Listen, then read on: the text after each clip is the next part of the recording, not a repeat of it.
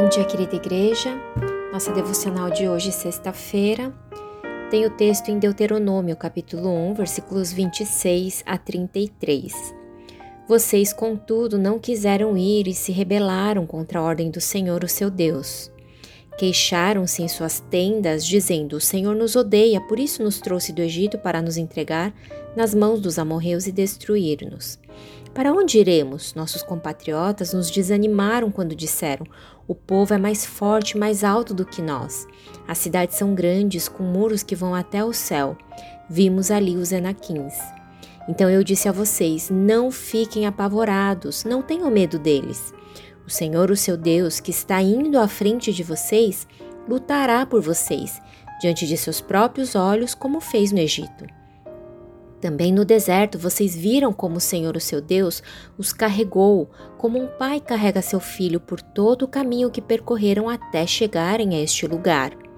Apesar disso, vocês não confiaram no Senhor, o seu Deus, que foi à frente de vocês numa coluna de fogo de noite e numa nuvem de dia, procurando lugares para vocês acamparem e mostrando-lhes o caminho que deviam seguir. O livro de Deuteronômio registra o momento de preparação para a entrada e conquista de Canaã. Moisés está reunido com a geração que sucedeu aquela primeira que fora liberta do Egito. Lembramos que aquela primeira geração foi impedida de entrar na terra prometida e perambulou no deserto, onde morreu. Capítulo 2, versículos 14 e 15 nos falam sobre isso. Os primeiros três capítulos de Deuteronômio apresentam um resumo histórico da trajetória do povo de Israel até este momento.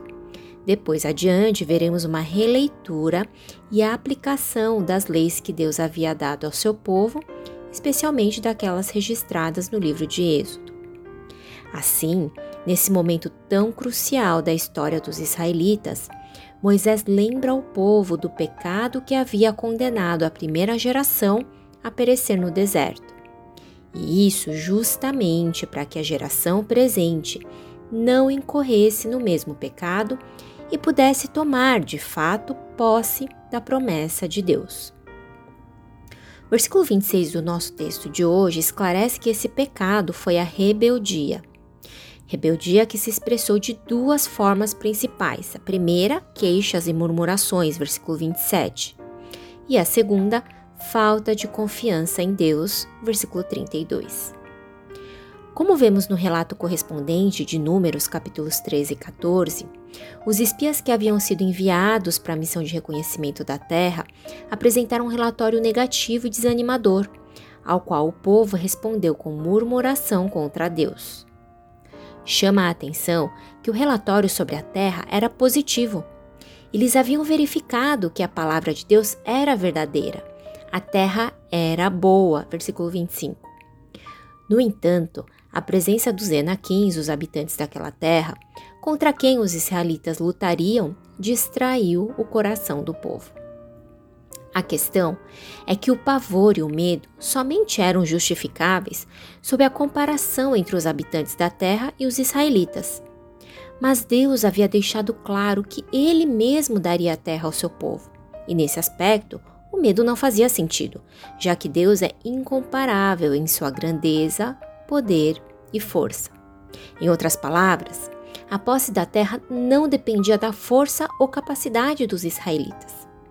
Na verdade, em nenhum momento de sua trajetória desde a saída do Egito, a capacidade ou força dos israelitas foi determinante para algo.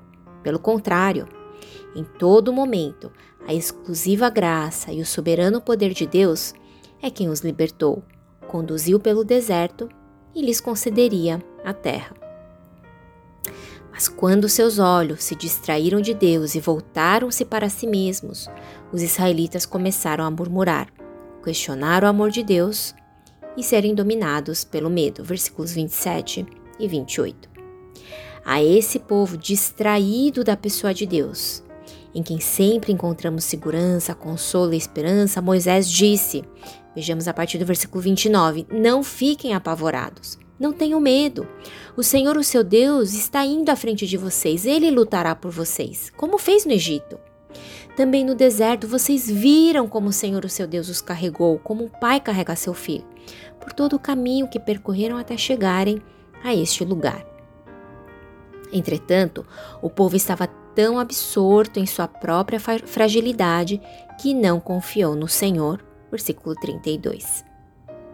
Notamos que a questão não era que não havia um desafio ou ainda um problema real a ser enfrentado pelos israelitas. Havia sim um problema, havia sim uma batalha muito difícil de ser vencida. Mas o fato é que o Deus que eles conheciam e a quem diziam adorar e servir era e havia sido o tempo todo presente, fiel, poderoso e gracioso. O povo já havia experimentado a segurança e a paz de estar e ser guiado pela presença do Senhor.